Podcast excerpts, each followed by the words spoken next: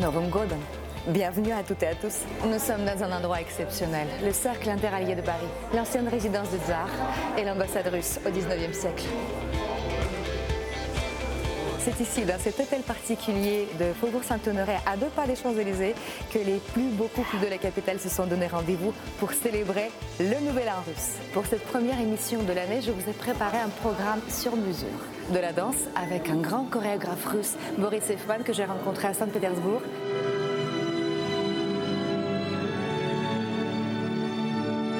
Et de l'opéra, avec Prince Igor, de l'opéra Bastille, qui a littéralement transporté le public en décembre dernier à Paris.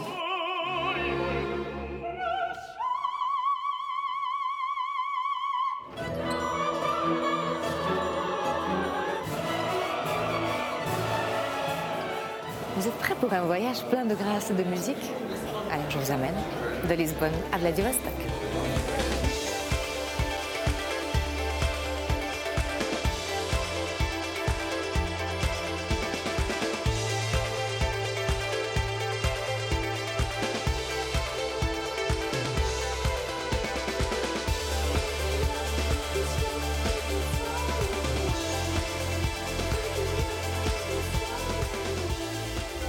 Je vous présente Boris Eifman, l'un des plus grands chorégraphes contemporains russes. Il a fondé sa compagnie en 1977 et depuis ses ballets font le tour du monde. Paris accueille aujourd'hui ces deux spectacles, deux créations, Anna Karenine et Rodin. Deux ballets qui ont pour point commun de traiter d'un thème universel, l'amour et les souffrances qui peuvent en découler.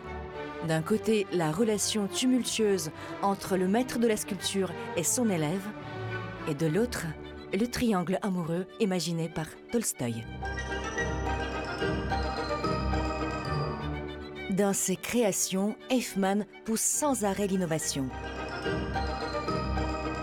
Il ne se cantonne pas aux principes classiques de la danse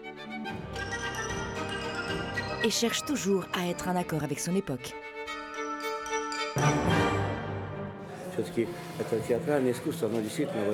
Une des caractéristiques du ballet, c'est qu'il a tendance à vieillir très vite. C'est pourquoi tous les chorégraphes du monde essaient de faire en sorte que leurs ballets soient les plus modernes possibles en utilisant différentes technologies modernes et en mélangeant les spectacles avec d'autres arts visuels ou dramatiques. Pour moi, c'est très important, car avant, le ballet russe était présenté plutôt de manière traditionnelle, classique et ancienne. Alors que maintenant, il est plus considéré comme un ballet contemporain. Maintenant, on comprend que le style avant-garde n'est pas seulement quelque chose de vendeur, mais il aide à montrer le ballet autrement. Mélange de danse classique et contemporaine, le ballet est présenté aujourd'hui au Palais des Congrès. Anna Karenine transpire l'exigence de son créateur. Maria Abashova interprète le rôle titre. C'est difficile de travailler avec Elfman Ce n'est jamais facile de travailler, mais je dirais non, car je suis chanceuse, j'aime beaucoup son travail. Notre travail n'est pas simple, mais il finit toujours par payer quand tu vas sur scène. Tu reçois tous ces applaudissements, les fleurs, tu vois l'enthousiasme dans les regards des spectateurs. En fait, ce n'est pas seulement ta paye en fin de mois, mais cette récompense du travail que tu as fourni, que tu attends. Ici sur scène, tu reçois beaucoup plus, et je reçois cela à chaque représentation. Anna Karenine, c'est un monument de la culture russe connu dans le monde entier. L'œuvre de Tolstoï a été adaptée maintes et maintes fois.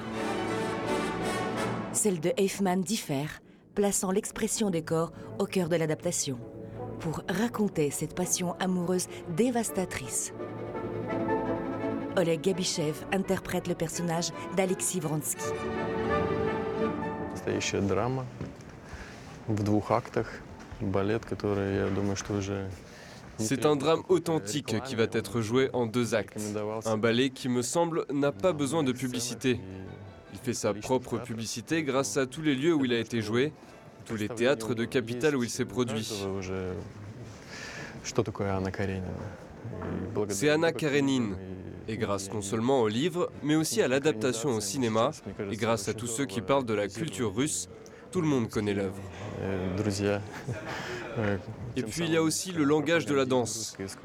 Tout cela crée des relations interculturelles.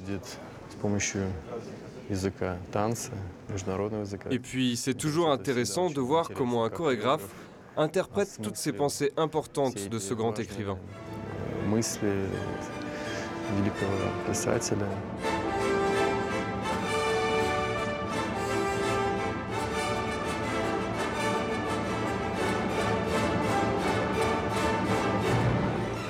C'est mon premier ballet, mais elle aime beaucoup et c'était pour son anniversaire.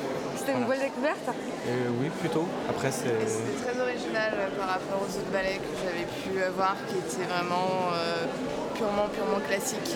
Et là, il y avait beaucoup d'éléments de touche de danse contemporaine, donc c'était très sympa à découvrir. C'était un mélange de théâtre muet, d'expression corporelle différentes, et puis des costumes. Enfin, on est ravis, enchantés. Les danseurs sont sont très expressifs avec leur corps. C'était vraiment magnifique.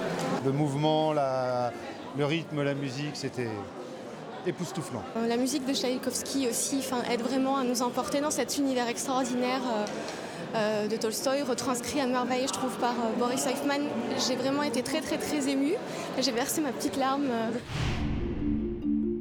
Je quitte Paris pour prendre maintenant la direction de Saint-Pétersbourg. Hyperactif Eifman il ne s'est pas limité à la création de ballets, il a également ouvert une école de danse dédiée aux jeunes générations. De nombreuses étoiles ont effectué leur premier pas dans son académie à Saint-Pétersbourg.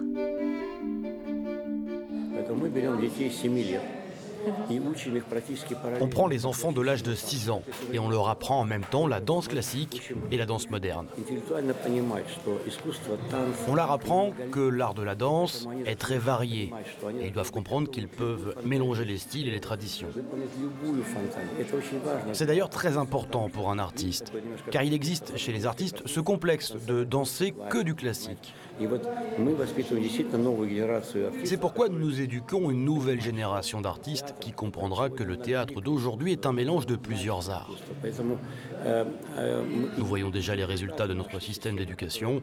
Nos élèves sont plus expressifs et répondent plus aux exigences du ballet contemporain.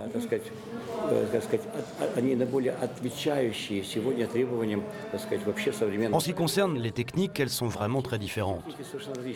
On a engagé beaucoup de spécialistes de l'Europe et d'Amérique pour donner des cours différents. On donne l'envie à nos élèves de créer eux-mêmes leur chorégraphie.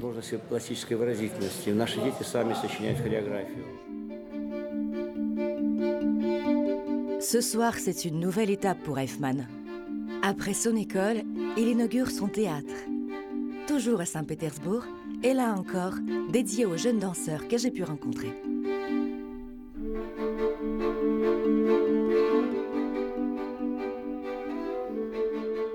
Pour cet événement, plusieurs générations d'élèves d'Eifman participent au spectacle. En coulisses, les jeunes artistes se préparent déjà.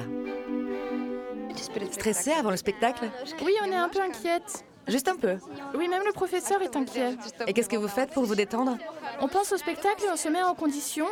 On se met en condition et celles qui oublieront de sourire... Euh, ah d'accord, celle qui ne sourit pas sera punie. oui, on va être surveillés. Bon, très bien, je vous souhaite un très bon spectacle. Merci. Je ne stresse pas, euh, je suis tranquille. En général, le stress arrive au moment où je dois monter sur scène. Et après, une fois que tu es sur scène, tu oublies ton inquiétude et tu commences vraiment à prendre du plaisir. Pour ce spectacle de gala, les apprentis se mêlent aux danseurs professionnels. Et parmi eux, la danseuse principale du ballet d'État de Berlin, Elsa Carillo.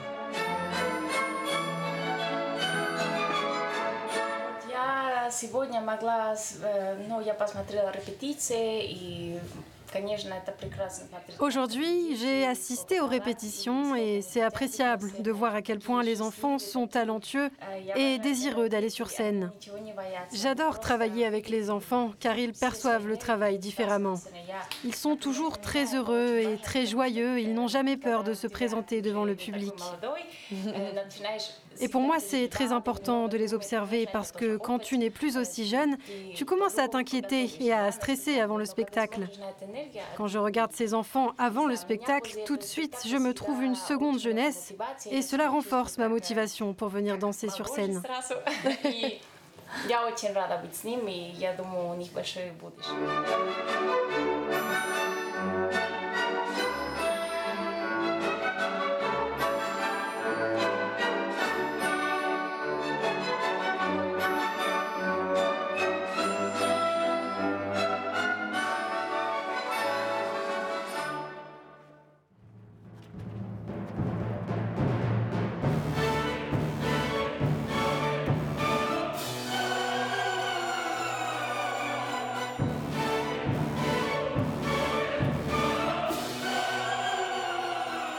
revoir, cher Saint-Pétersbourg. Je dois rentrer à Paris. J'ai rendez-vous à l'Opéra Bastille pour assister à la représentation de Prince Igor, qui est à l'affiche pendant un mois au début de l'hiver. Je vous invite à découvrir l'unique opéra écrit par Alexandre Borodine. Trois heures et demie de spectacle. L'histoire d'un roi qui questionne nos valeurs morales.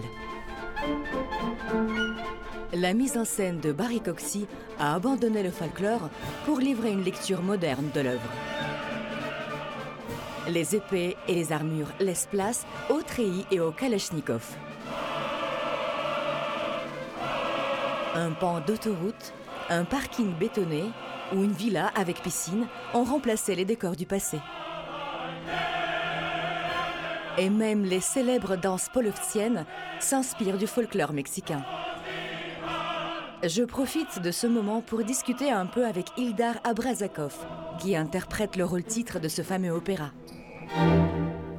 Depuis le début de sa carrière en 1998, Ildar Abrazakov a chanté dans le monde entier, de Théâtre Marinsky de Saint-Pétersbourg à la Scala de Milan, ou l'Opéra de Paris où il chante pour la troisième fois après avoir interprété Don Carlos et Boris Godunov de Moussorgsky. Cette fois, il a le rôle titre de Prince Igor. Il a pris le temps entre deux répétitions de répondre à mes questions. À votre avis, est-ce qu'il y a des points communs entre votre personnalité et celle de Prince Igor, votre personnage? Oui, il y en a quelques-unes. Déjà, comme mon personnage, je suis quelqu'un qui, lorsqu'il a un objectif, s'y tient vraiment. Je vais droit au but.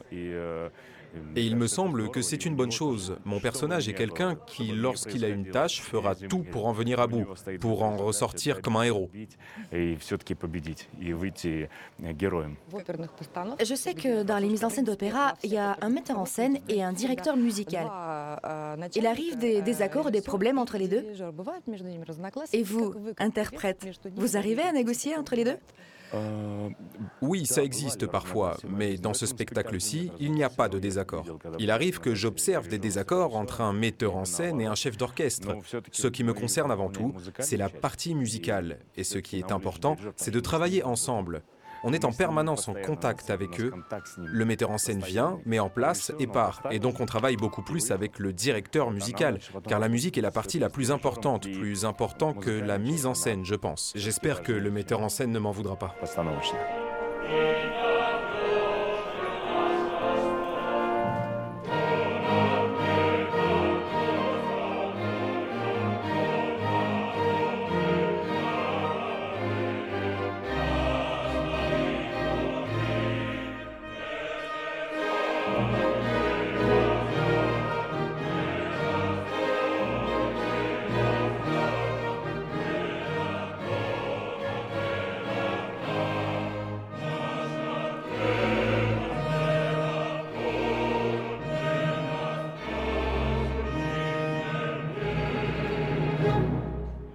À votre avis, qui, euh, parmi des grands compositeurs russes, a le plus écrit pour des barytons Moussorski.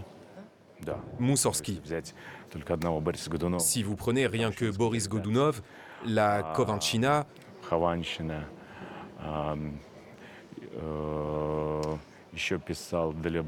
il a beaucoup aussi écrit pour les barytons.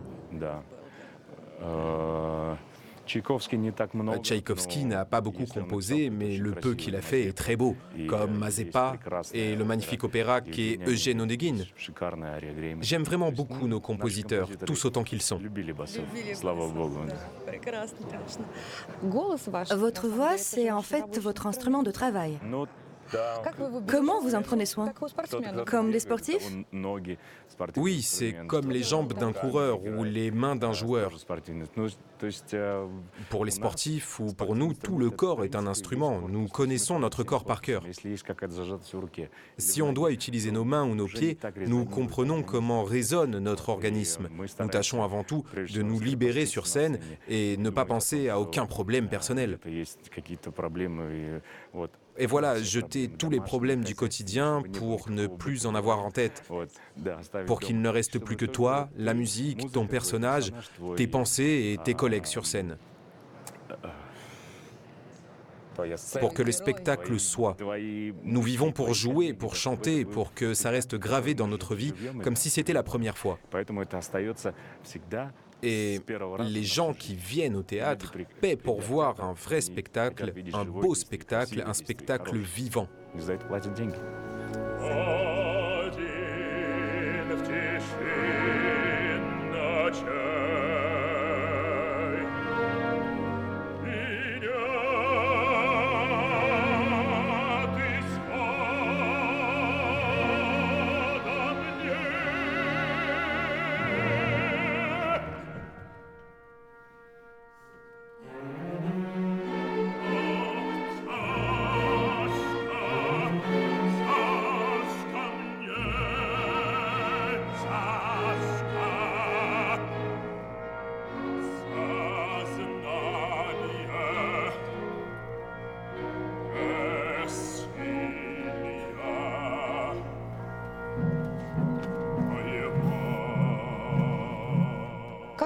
Comment vous ressentez euh, ces liens culturels entre la Russie et la France? Les liens culturels sont très puissants. Nos opéras sont joués à Paris et partout dans le monde. Et quand je commence à travailler avec un metteur en scène étranger qui aborde la musique russe, il absorbe directement tes paroles quand tu lui parles du texte, duquel il ne saisit pas toute l'essence. En général, il comprend le texte, mais il ne ressent pas exactement comme nous. Il ne peut pas le ressentir ou le comprendre.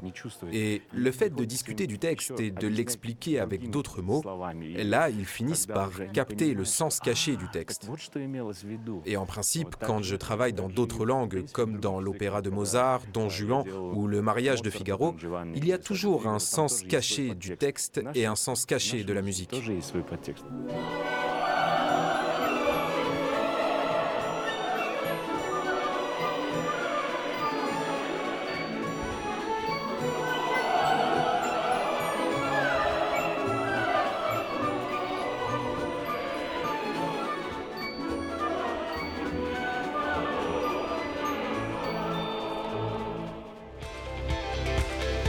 Merci d'avoir suivi avec nous cette édition exceptionnelle. On se retrouve très vite pour de prochaines découvertes de Lisbonne à Vladivostok.